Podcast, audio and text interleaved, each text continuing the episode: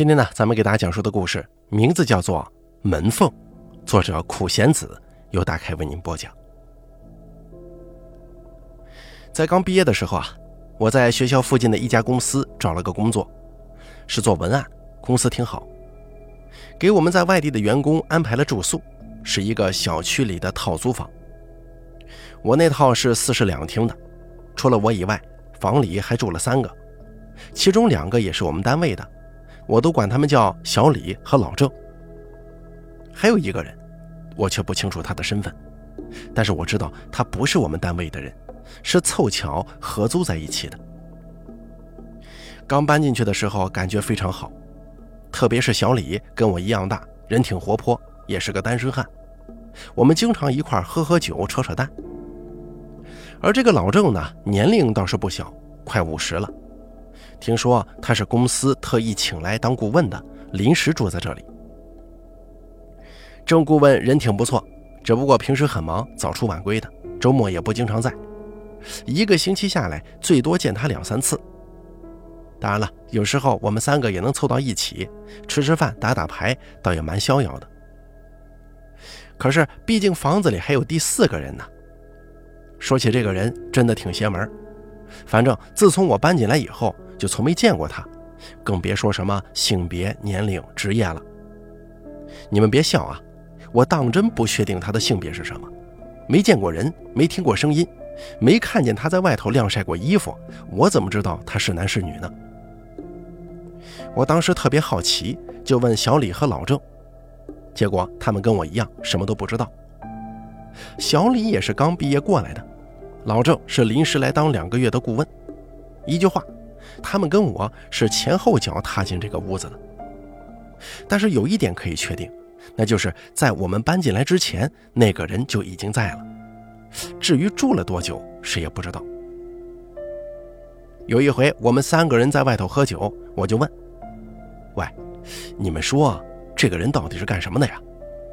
老郑没说话，小李却神神秘秘地说：“这个人呢，我也观察过一阵子，觉得挺奇怪的。”他好像没有固定工作，或者说他根本就没工作，因为他不像咱们一样每天早上起来上班。他作息时间很不固定，但有一点可以肯定，他是个夜猫子，昼伏夜出。哦，你怎么知道？莫非你见过他吗？我反问道。不是，我从来没见过他，但我有几次啊，下午四点多钟偷偷回来，哎，就是领导不在，早退了嘛。我进客厅的时候，发现公用卫生间的门关着，有人在里头刷牙。你不在，老郑是独立卫生间，那肯定就是他了呀。很显然，他那个时间才起床，并且这种事情啊，我撞到过好几回了。我继续问道：“还有这回事啊？那那也没什么吧？他会不会是个网络作家，或者说是自由撰稿人之类的？听说那些人都是夜猫子一样的。”老郑在喝茶，仍旧没说话。绝对不可能，小李坚定地说：“他房间里一整夜都没有亮光，没开灯，也没开电脑。”我问道：“你怎么知道啊？”“嘿，在我房门上啊有个洞，我有几次几乎通宵就偷偷看他，结果发现他房间里面黑乎乎的，没有光亮。”我嘟囔着说：“哟，那还真挺奇怪呢。”这个人一整夜待着，也没有光吗？心中不由得有些发毛。这个时候，忠厚的老郑平静地说了一句话：“嗨，你们也别想了，现在的人呐，行为古怪的又不占少数，特别像你们这种年轻人也没什么。他有可能是蒙在被子里或者毯子里玩电脑，在外头当然看不到光了。本来这种事情我也没多想。”毕竟刚到公司是个新人，每天要面对的事情太多了，也没那个闲工夫。但是突然有一天，我遇到了一件怪事儿，而这个事儿啊，就跟那个人有关。那是星期一的晚上，我加班到十点多，约了个女同事看了场电影，回来的时候已经十二点半了。不巧的是，那天电卡正好用完，只能摸黑走进去。我经过小李跟老郑的房间。看到门缝底下黑漆漆的，估计他们都睡了。在走过那个人的房间，我却发现竟然有一丝光亮，估计是电脑屏幕的光。当时也没太在意，我就去了公用洗手间。走进去，关上门，打开水龙头，正要洗脸呢，我忽然听见有人敲了门。我头也没回，说了一声：“有人呢，稍微等一下啊。”可是过了半分钟，敲门声又响起来了。我当时以为肯定是小李了，还笑着骂了一句：“你就不会尿在矿泉水瓶子里呀？”啊！不过说归说，我还是走过去开了门。可是外头却并没有人。我在黑暗当中挨个看了看他们的房间，卫生间对面就是老郑的，再斜过去是小李的，都是一片黑暗，只有那个陌生人的门缝里还亮着光，那是一种暗红色的光，好像还扑闪扑闪的。我当时也纳闷，心想这个光不像是电脑发出来的。又看了一会儿，就回到卫生间继续洗脸。可是我刚关上卫生间的门，外头又敲响了。这回我没做声，悄悄走到门口，猛地拉开了门。外面是黑漆漆的过道，但是我好像看见一道黑影从门旁边飘了过去。我走上前两步，可是这一次他们三个人的房间都没了亮光。我心下觉得奇怪，但更多的是害怕。又看了看那个陌生人的房间。生怕那暗红色的光又会亮起来，也生怕有条黑色的影子会突然向我扑过来。就这样，我胆战心惊地回到房间，好不容易才睡过去的。到了第二天，我把事情告诉了小李和老郑，他们声明自己在十一点多的时候就睡着了，也没听到什么敲门声。我有些惊恐地瞪着眼睛说道：“那一定是那个人敲的。”敲完之后，他就跑回房间了。不过他为什么要这么做呀？哎，对了，我昨天看到他门缝里有一种暗红色的光，不像是手机，不像是电脑，也不知道是怎么发出来的。小李跟老郑都疑惑地摇了摇头，他们也不懂。老郑可能年龄不小了，对这种事情显然不那么关心，他以为那都是我们年轻人瞎糊弄。我就找小李。约好下班以后一起去观察那个人。那天下午，我们都提前溜了回去，轻轻开了门，蹑手蹑脚地走到客厅。小丽往洗手间的方向看去，没有人。我们不由自主地一起盯住了那个陌生人的房间。只见洁净的木板上，隐隐有一两点血红色的印记。我们互相看了一眼，想去敲门。但是手伸到一半，又哆哆嗦嗦地缩了回来。五点多的房间里，窗帘裹尸布一样低垂着，我们又不敢开灯，里头十分阴暗。忽然，我好像听到陌生人房间里传来一种奇怪的声响，接着门缝里又闪起了暗红色的光。我惊恐地看着小李，张开嘴想说：“这就是昨天晚上我看到的那个光。”可是最终却一个字也没吐出来。就这样，我们在客厅里站了很久，却始终不敢做什么事，也不敢发出动静。那道光后来也灭了，我们终于承受不住恐惧，偷偷跑了出去。吃完饭回来，本来是想找老郑再说说这件事情的，可他呢在公司加班，还没回来。我们几乎不敢多看那扇门一眼了，就各自回了房间。一晚上。就这么过去了。第三天夜里，我跟小李故意很晚才回来，穿过客厅，看到卫生间的门紧闭着，里面却没有水声。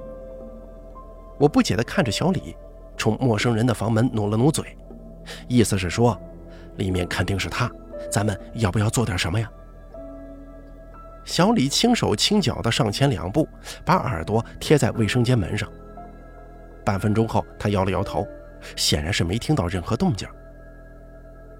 我走过去，把手抵在门板上，暗暗用力推了推，纹丝不动，显然是上锁了。我有些不甘心，又使劲推了一下，门板发出吱嘎一声响，在空空的套房里面回荡着。我跟小李忽然惊恐万分，头也没回的跑回了自己的房间。白天上班的时候，我再次提到这件事情。我敢肯定，那个人一定有问题。半夜敲门的是他，偷偷躲在卫生间里的也是他，昼伏夜出，房间里还有奇怪亮光的还是他。可能是天气冷的缘故吧，小李的嘴唇有些发白。他说道：“这这不会是不会是什么幽灵吧？”不，我倒不相信什么幽灵，但是我担心这个人不会是什么杀人犯吧。这个时候，老郑走了过来，乐呵呵地说：“你们又在东猜西猜了，要我看呢，什么可能性都有。比如这是一个病人，他一个人在这里养病呢。”小李轻呼一声：“哟，那那不会是精神方面有些疾病吧？”老郑看到自己的话起了副作用，就没再多说了。那天我们刚好也很忙，就谁也没再提这件事了。有那么一阵子，好像已经把他给忘掉了。晚上我回去的也不算早，一个人在电脑上看了半个电影，忽然一阵敲门声响了起来。我没听错，是在敲我的房门。这个咚咚的敲门声，简直跟前几天卫生间里的一模一样。我盯着土黄色的房门，吓得简直站不起来。但是敲门声还在继续。我艰难地挪着步子，又顺手拿起边上一根木棍，好不容易才走到门边，把心一横，猛地拉开了门。可是，竟然是小李！你，你吓死我了！小李的脸跟嘴唇一样白，说道：“我，我告诉你，不，不好了。怎么回事？我，我刚才在卫生间洗澡，听到有人敲门，我想起你说的事了，没敢开。”敲了一阵子之后就没了，是是不是你敲的？怎么可能啊！我一直在自己房间里呢。那你有没有听到什么呀？没有，我戴着耳机呢，什么都没听到，除了你敲我的门之外。小李口中嘟囔着，而我却愣在那儿了。我听到了一种咯咯的声音，居然是自己的牙在上下打颤呢。到了第二天，我实在是忍无可忍了，说道：“这样下去不是办法呀。”小李看了不远处的老郑一眼，似乎有些不满，说道：“那个老郑又不关心这个事儿，因为他自己有独立的卫生间，要害也害不到他呀。那要不咱们还是直接找那个人吧？你疯了？万一他真是……”小李没说后头的话，表情已经变得灰暗了。那不如这样吧。咱们主动引他，看看到底会发生什么事情。啊，你这话什么意思？我是说，咱们故意躲在卫生间里，再引他过来敲门，说不定能发现点什么呢。听我这么说，小李嘀咕了两下，不过他好像不愿意被咱们看见呀。最后，他还是勉强同意了。那天晚上，老郑的房间黑漆漆的一片，估计又是去加班了。我跟小李一起进了卫生间，在我的提议之下，我们打开了水龙头，想用哗哗的水声引诱那个陌生人过来。卫生间里有一盏悬挂的荧光灯，亮得发白刺眼。我们在这棺材一样的空间里等待着，可是我们希望的敲门声却迟迟没来。我反倒有些着急了，看了看小李，他却是一脸惶恐的样子，只希望这一切能够早点结束。我实在是觉得有些无聊，唱起歌来了。唱之前没跟小李打招呼，我这一唱，小李被我吓了一跳。他用更加惊恐的目光看着门，甚至把手臂举在了胸前，似乎怕门板会突然被一种可怕的东西给撞碎。而就在这个时候，敲门声响起了。我跟小李战战兢兢地看了对方一眼。不约而同地往门边走去，小李已经从裤兜里掏出一把折叠刀。我当时心中实在是害怕极了，但这个主意是我提出来的，只好我自己来解决。我走到门边，一伸手拉开了门，小李已经挥舞着刀冲向前方，可他又停下来了，因为站在我们面前的竟然是老郑。过道阴暗的灯光之下，他的脸似乎变得很长很长。老郑问道：“你们在干什么呢？我下意识地反问道：“你干什么呀？”老郑一边说，一边往卫生间里看。我听到水流了这么长时间，担心出什么问题，就来看看了。小李压低声音说：“没什么，没什么。你还记得我们说过敲门的事吗？怎么，我不是说了吗？肯定是你们年轻人想多了，我什么都没听见。”我忽然意味深长地问了老郑一句：“你真的什么都没听见吗？”老郑说：“没有，没有。哎，改天再喝酒啊。”说完之后，若无其事地走回了房间。可不知道为什么，我心中的阴影更加浓重了。我预感到一定会有事情发生，而且是可怕的事情。又过了忙碌的一天，就到了周末。那天晚上我又很晚才回来。说真的，我已经不太敢自己跑到卫生间里去了。但是牙总得刷吧，厕所总得上吧。于是我又心惊胆战地进了卫生间。而这次我却突发奇想，没有关门。水哗哗地往外流着，我眨了眨眼，似乎幻想着水会突然变成红色。可就在我的牙膏泡沫沾满牙齿的时候，我感觉到，卫生间的门居然自己关上了。对，我没看错，像是有一只手从外头轻轻地拉着，门悄无声息地合上了。我两手一抖，牙膏、牙刷一起掉在地上。紧接着，那可怕的敲门声又响了起来。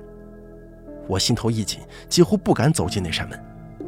可是敲门声只持续了几秒钟就停止了。我正哆哆嗦嗦地考虑着要不要去开门的时候，却听到外头响起了一点清脆的声音，像是一件东西掉在了地上。我实在是害怕极了，根本不敢去开门。我拿出手机，电话也不敢打，只想给小李发个短信。可是还没等我输入解锁密码，卫生间的门居然被推开了。我顿时头晕目眩。却听到了一个非常熟悉的声音，这这是什么东西啊？开门的是小李，只见他手上拿着一柄血红色的梳子，这是你的？这这怎么可能是我的？你从哪儿捡的？我看到那个梳子，在耀眼的灯光之下，红的简直要吃人呢，心中又不禁哆嗦起来。就在门口捡的，我刚回来，我以为是你掉的。我哆哆嗦嗦地把刚才的事情说了一遍，又指了指那个陌生人的房间，说道：“我猜呀，可能是他，他掉的，好像是个女的。啊，不，不会是个女鬼吧？”正在这个时候，只听吱呀一声响，老郑的房门打开了。我忽然看到，老郑的门跟卫生间的门几乎完全对称着，他从对面钻了出来。就好像是我在对面的影子一样，让我有一种极度不舒服的感觉。你们又在干什么呀？老郑揉了揉眼睛，一副睡觉被吵醒的样子。小李举起手中的木梳子，问道：“这个是你的吗？”什么？老郑盯着梳子，眼神突然变得冰冷。我看到他的手跟身体都不禁颤动起来。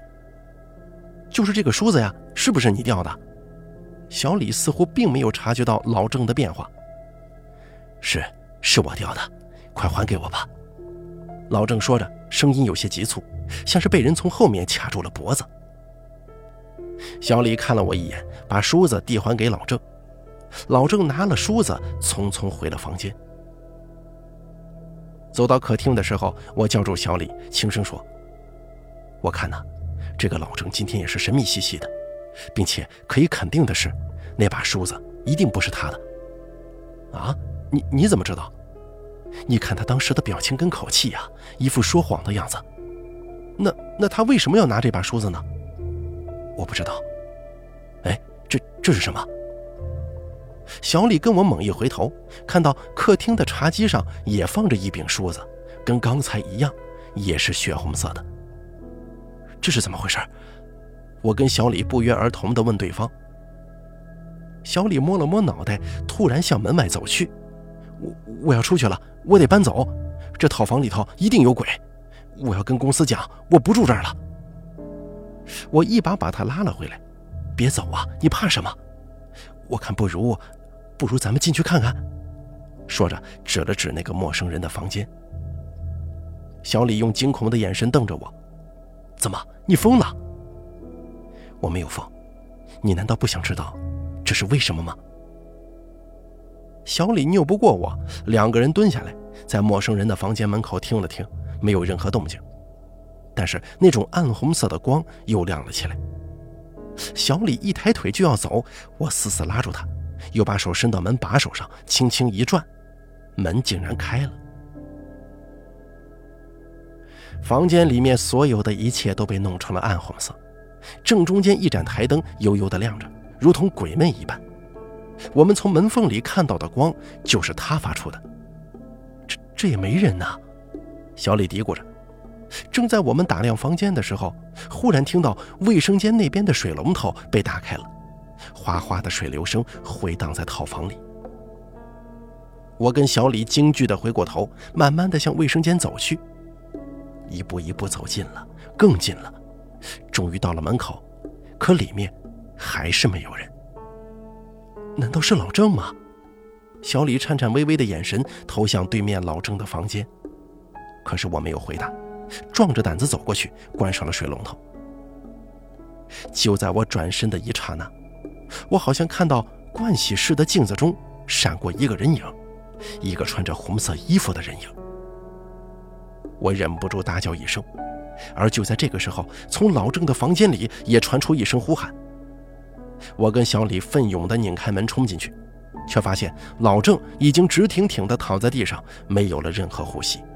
只剩下一张惨白的脸，跟身上盖着的一件红色裙子。啊，是杀人了！小李发疯似的叫喊起来。就在那一刹那，我拨打了幺幺零。老郑的确是死了，法医说是被吓死的。